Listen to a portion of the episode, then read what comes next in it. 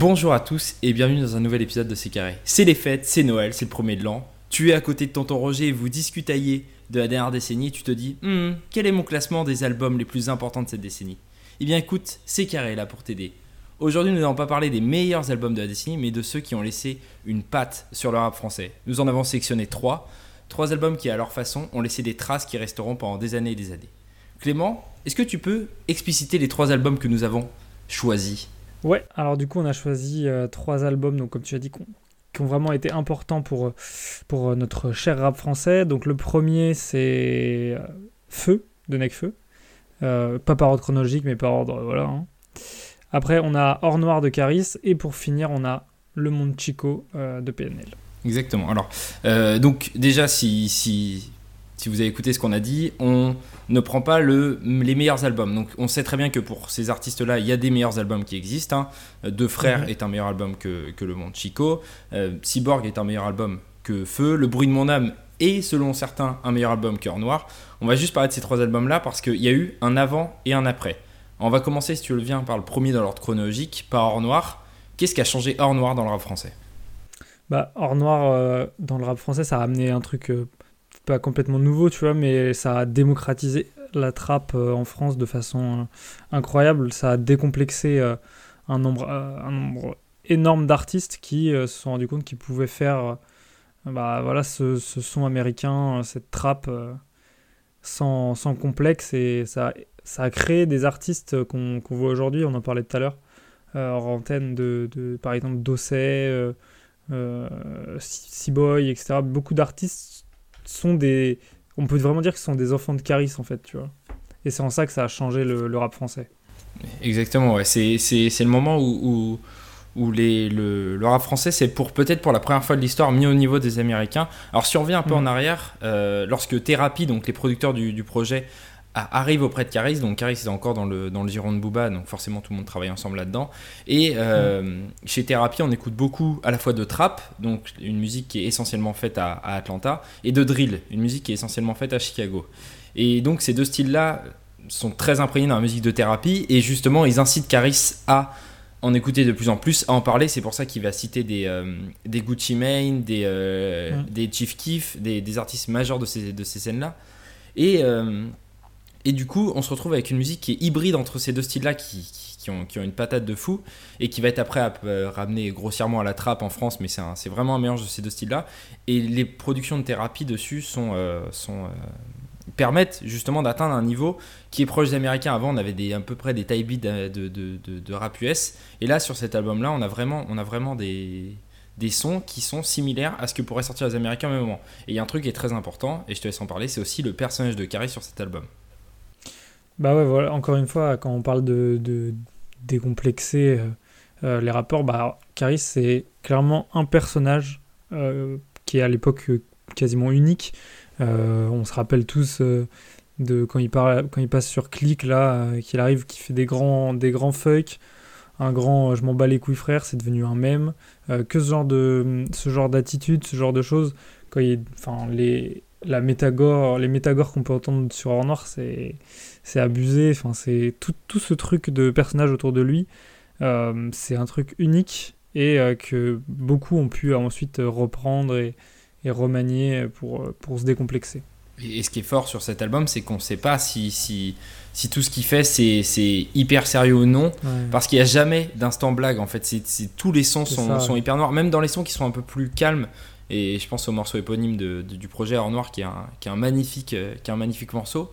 Ou sur Paradis Enferme qui est, un peu, qui est un peu plus calme aussi. Il reste très très noir dans ses propos, très très sombre, très très sérieux.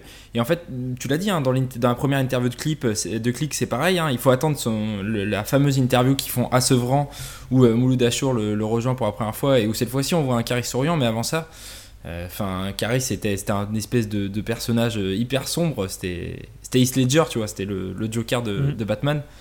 T'es bien renseigné. Et exactement, c'est comme dirait Caris, on est bien renseigné.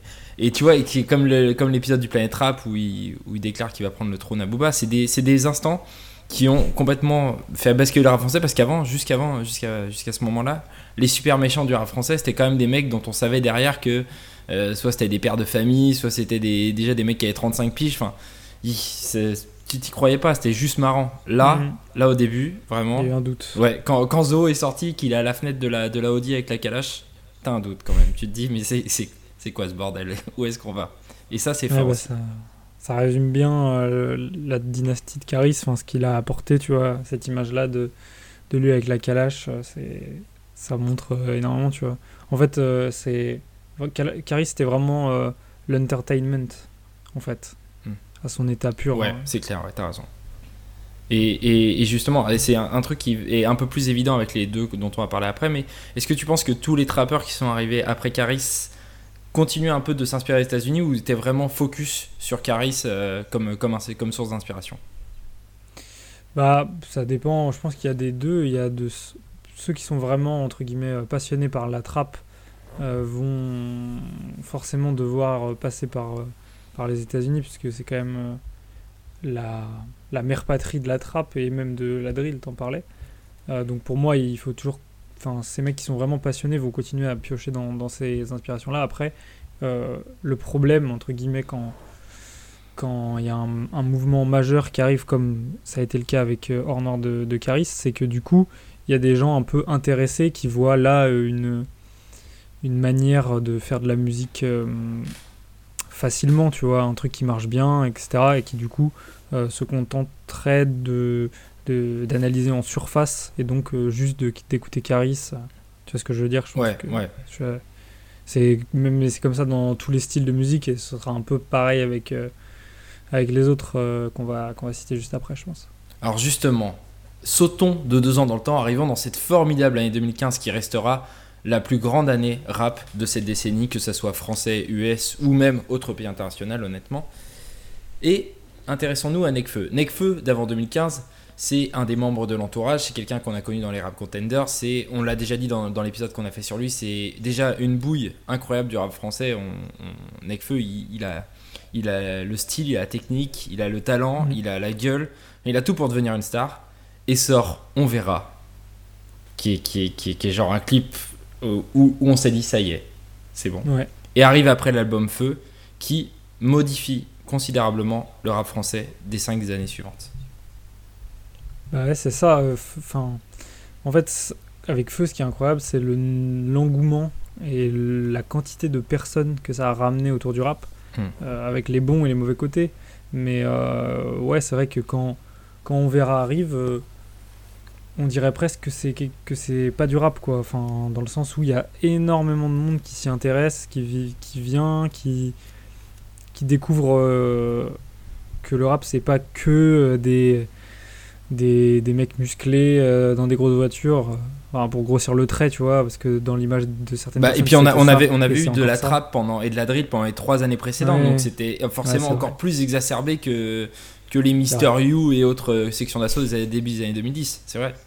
C'est vrai que c'est vrai qu'on sortait d'une grosse grosse phase de trap, c'est pas faux. Mais euh, ouais, du coup bah voilà, c'est ça, c'est le nombre de, de personnes que ça a, ramené au rap à la fois bah, pour le côté euh, public, donc les, les gens que ça a pu ramener mais également pour tous les artistes qui se sont dit ah ouais, en fait c'est possible de de faire du rap autrement que dans la formule qui est qui est qu'on entend partout en ce moment. C'est possible de rap de faire du rap quand on n'est pas un mec euh, euh, voilà, qui a énormément de charisme ou quoi. Enfin, ce genre, enfin, même si Nekfeu a du charisme, mais je veux dire quand on n'est pas, euh, quand on n'est pas comme Caris ou comme les modèles de la trappe actuelle. Et du coup, voilà, c'est le spectre du rap en fait a pu s'élargir énormément grâce, grâce à Feu. C'est vrai. Bah, là, où, là où Or Noir a ramené des auditeurs de rap vers un style précis, Feu a ramené des auditeurs dans le rap tout simplement. Et Ouais, et- c'est quelque chose que tu retrouves après. bien. Et d'ailleurs, c'est 2015 marque le début euh, de- de- d'une formidable ascension pour rap français de, pour, pour plusieurs raisons. La première, c'est que les, les, les artistes qui sont déjà établis à l'époque, euh, établis dans le sens qu'on ont déjà sorti des albums, parce que Nekfeu dans le milieu est déjà établi, bien évidemment. Mais Mhm. les artistes qui sont déjà établis à l'époque sortent quasiment leur meilleur projet ou l'un de leurs meilleurs projets euh, dans cette année-là. On- Et, et euh, des, des nouveaux artistes arrivent comme Nekfeu et arrivent avec une proposition qui est hyper forte, qui est hyper différente et qui va amener, pareil comme pour Caris, des milliers de mini Nekfeu qu'on va voir débarquer après, des, des nuances de Nekfeu qui Mm. vont permettre d'explorer encore plus de sous-genres de ce que de ce que Feu a créé. Bah ouais, c'est ça, tu l'as, tu l'as super bien dit, ça, ça a créé beaucoup d'hybrides et bah, on le sait, le rap c'est, c'est un genre musical qui se décline euh, énormément grâce euh, à la culture du sample et même euh, le fait que les rappeurs aient souvent plusieurs origines musicales, on va dire, et du coup arrivent à bien mixer ce truc-là et ça crée en fait un, un, champ hyper large de, différentes musiques, de sous-musiques, on va dire. Et ouais, bah Feu, c'est ce qui a permis, enfin, ça a permis de qu'il y ait beaucoup, beaucoup de, sous-genres qui se créent, comme tu l'as dit, et voilà, c'est ça a beaucoup diversifié le, rap français. Oui, et puis euh, Feu, certes, on n'oublie pas, comme pour, euh, comme pour Honor avant, les quelques défauts. Hein. Les défauts de Feu, c'est quelques inspirations qu'on voit ici et là, notamment sur Égérie, qui sont assez criantes. Mais, euh, mais quand même, c'est le retour, je trouve, avec cet album, des vrais tubes de l'été rap. Euh, je pense immédiatement à Madope, en parlant en interne, mais, mais c'est un, tube incroyable, vraiment, as rien, tu peux rien dire sur ce morceau. Tu, peux aimer ou ne pas aimer Nekfeu, mais c'est. Le, et pourtant, je ne suis pas un grand fan de, de la personne, mais c'est un des tubes de l'été et ça, fait, ça faisait extrêmement plaisir de revoir une chanson aussi bien faite euh, pour ce, pour ce créneau-là par rapport à tout ce qu'on avait eu avant aussi. C'est là, c'est ce qui a ramené aussi Nekfeu et, et ce qu'on a eu après pendant des, des, années et des années avec, euh, avec des Lompal, des Romeo Elvis qui se sont engouffrés là-dedans. Exactement. Passons au troisième et dernier album qui sort en cette même année 2015, cette formidable année 2015. Mm. C'est le premier euh, vrai album de, de, PNL. Deuxième projet, après que la famille, c'est Le Monde Chico. Euh, le Monde Chico qui sort durant le mois euh, d'octobre 2015 et qui encore une fois va changer énormément de choses pour plusieurs raisons. Mm. Tout d'abord pour tout ce qu'il y a autour de l'album. Bah c'est sûr que au tout départ euh, PNL c'est c'est bah, avec cet album c'est plus que de la musique. On parle limite plus des clips que, que de la musique avec avec cet album et ça ça a complètement bouleversé la façon qu'ont les rappeurs de communiquer. Euh, donc je parlais des clips, mais aussi par bah, la communication, la, vraiment la communication, c'est-à-dire que bah, PNL, vous le savez, c'est aucune, aucune interview, pas d'apparition dans les médias, etc. Euh, ce qui est presque un ovni, on va dire, à l'époque. Et ça s'est bon, pas mal démocratisé, et les artistes sont beaucoup plus libérés maintenant, même vis-à-vis de, bah, l'utilisation de l'autotune, etc. Ça, ça a débridé tellement d'artistes aujourd'hui. Euh, et c'est là la différence peut-être un petit peu avec, euh, les deux albums précédents. Euh, c'est que les albums dont on a parlé avant ont créé des, de nouveaux rappeurs, on va dire. alors que PNL n'ont pas trop créé de nouveaux rappeurs. Quelques-uns évidemment sont, sont nés de, de, de, PNL, mais c'est surtout beaucoup d'artistes qui ont su s'inspirer de ce que c'est PNL et ont modifié un peu leur formule, euh, puisque en fait c'est juste que PNL a changé les codes d'une façon tellement forte que euh, bah voilà, il fallait s'adapter, mais euh, c'est quand même assez différent des deux autres, deux autres projets dont on a parlé avant. C'est vrai, et puis c'est encore une fois comme les, comme les autres projets, c'est on s'engouffre dans un style, et on y reste du début jusqu'à la fin. C'est pas des albums, les trois albums dont on parle là, c'est pas des albums qui vont chercher dans 15 directions artistiques, hmm. qui vont chercher un morceau d'un d'un certain style, un morceau avec une inspiration d'un autre style musical autre, du jazz, du rock, des choses comme ça. Non, on est engouffré dans un style du début à la fin et c'est et là où sur d'autres albums ça peut être ça, ça, peut devenir un long tunnel assez embarrassant sur ces trois albums là et sur euh, le Monde Chico encore une fois, c'est hyper bien fait, c'est hyper bien donné. On reste toujours dans le même, dans le même univers euh, linguistique. Euh, les références sont hyper spécialisées. Et c'est aussi ce qu'amène PNL, c'est euh, un référencement différent dans le rap français. S'inspirer de dessins animés, s'inspirer de alors certes, on a toujours les, Scarface et l'impasse qu'on a depuis 10 ans, voire même depuis 20 ans dans, dans, cette musique, mais on arrive à trouver des références différentes et tu l'as dit, à amener surtout tout un style autour qui va obliger le reste du rap français après à se mettre au niveau, c'est-à-dire à venir chercher des clips aussi étudiés, à venir chercher une, face, une stratégie musicale, une direction artistique, tout, mm. tout, tout ce qu'il y a autour de la musique en soi, en fait, la plus pointilleuse possible. Et il y a plein de, il y a plein d'albums. Euh, je sais pas à quel point, mais tu vois, mais euh, je suis quasiment sûr qu'un album comme Juste des CH, c'est inspiré par une direction artistique hyper claire et hyper pure, comme ce qu'a pu apporter Mm. PNL, tu vois. Et, et, et ça, c'est- un héritage, tu l'as dit, qui est beaucoup moins visible que forcément quand on, voit des, quand on a vu des gradures arriver après Caris, quand on a vu euh, des, des, des se, se- complètement se, se, se métamorphoser après Necfeu. Bah, on s'est dit voilà c'est l'influence directe PNL elle est plus indirecte mais peut-être aussi qu'elle va durer plus longtemps parce que c'est pas un style musical c'est plus un ensemble tu vois Bah ouais, c'est ça. Et puis maintenant, en fait, c'est tellement imprégné. euh, T'as, maintenant, aujourd'hui, tu as très peu d'artistes qui arrivent à, à réussir en ayant juste, euh, enfin, juste avec leur musique, quoi.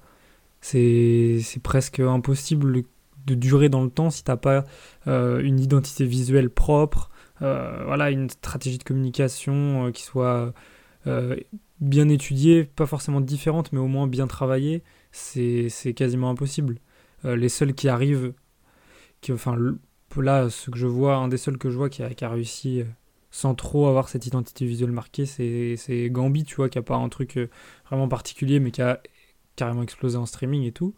Mais à part ça, euh, enfin, tous les artistes, ils ont leur style propre, un- une musicalité propre, euh, enfin, des, des trucs un peu voilà, différents, quoi. Tous ceux qui marchent bien, en tout cas. Effectivement, ouais. Et puis là, là, là où, où cet album rejoint les deux précédents aussi, c'est que ça peut arriver des fois que lorsqu'un artiste sort son premier album, son premier vrai projet, ils mettent tellement tout dedans que tout ce qui arrive après de sa part est fade. Mm. Et parce que soit il se répète sur le même style, soit il, il arrive plus à, à avoir la même énergie. Sur ces trois albums-là, c'est totalement faux. euh, Parce que, on l'a dit, hein, que, que ça soit, que ça soit Caris avec Le bruit de mon âme, qui est aussi bon, voire meilleur que, que, euh, que, que Hors Noir. Necfeu avec Cyborg, qui est un album euh, encore meilleur que Feu. Je, tu en parlerais bien mieux que moi, mais, mais c'est un, c'est un- Mhm. c'est un super projet. Et puis PNL qui nous a offert. euh, alors, chacun a son classement. hein. Certains vont mettre de- dans la légende premier, d'autres deux frères. Euh, nous, on est plus team de frères ici, mais.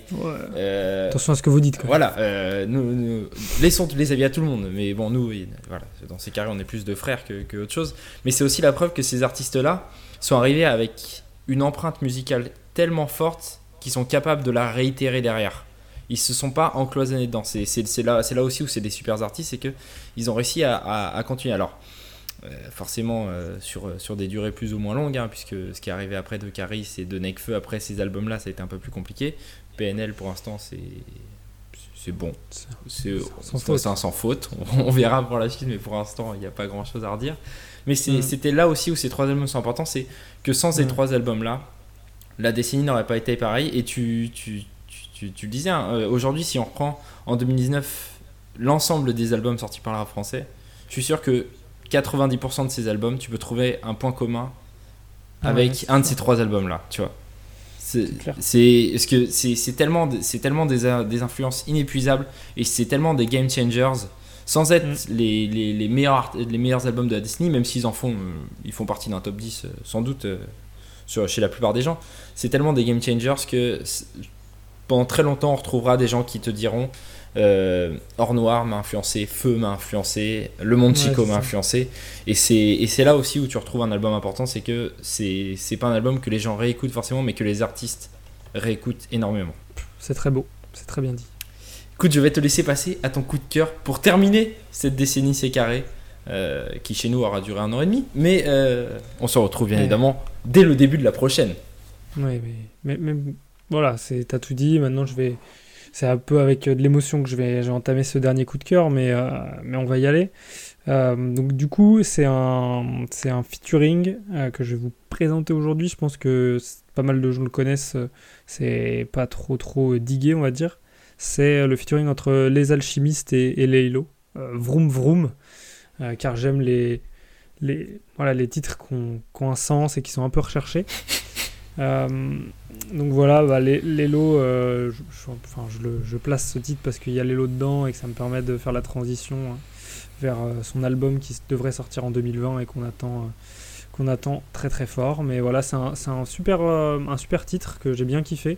Et je trouve qu'en plus, les alchimistes ont fait une, euh, une, belle, une belle prestation cette année. Ils ont sorti, euh, je crois, deux, deux ou trois clips de suite euh, qui étaient vachement bien réalisés. Et là, ce featuring avec Lelo vient clôturer un peu leur année, leur année 2019. Et franchement, un, un bon, une bonne découverte, un bon truc. Donc allez écouter ce, ce titre et Les Alchimistes si, si vous les connaissez pas.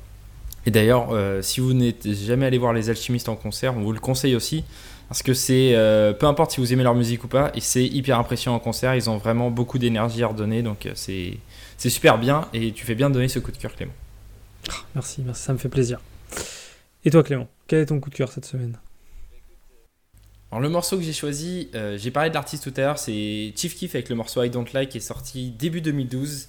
Euh, donc Chief Keef qui euh, a déjà une carrière de quasiment 10 ans derrière lui alors qu'il est né en 95, c'est vous dire la- le, le- prodige que c'est. Et donc c'est un des morceaux les plus importants de la décennie forcément, c'est pour certains le tube de la décennie, mais en tout cas c'est le, le, début de, de ce que... euh, de ce que va construire euh, Chief Keef derrière, c'est-à-dire devenir le rappeur le plus important de la drill, le plus influent, celui que, vers lequel tout le monde va se tourner comme source d'inspiration. Euh, Il y a énormément de remixes de cette chanson qui existent, hein, avec Kanye West, avec Lil Wayne, mais la version originale avec Chief Keef et Lil Reese et euh, ce, clip tourné dans la maison, alors je sais plus si c'est la maison de Young Shop ou celle de, de Chief Keef, mais, euh, mais un truc hyper hyper simple, hyper enfantin, alors que c'est pas très enfantin comme morceau. Voilà, il fallait en parler parce que c'est un des morceaux importants et pas forcément tout le monde le connaît, hein, puisque pas forcément tout le monde était là en, en 2012. Et c'est, euh, c'est quand même un, des gros morceaux de la décennie, donc voilà. I Don't Like de Chief Keef. Eh bien, quelle, quelle autre façon de finir la décennie que- qu'en parlant de, de Chief Keef Écoute, je ne sais pas. On vous laisse euh, à vos fêtes. On vous souhaite des très joyeuses fêtes, bien évidemment. hein. Euh, ne mangez pas trop de foie gras, bien évidemment. Et euh, on se retrouve en 2020 pour de nouveaux C'est carré. Clément, je te souhaite de très belles fêtes. Bonne fête à tous, à la prochaine Salut Salut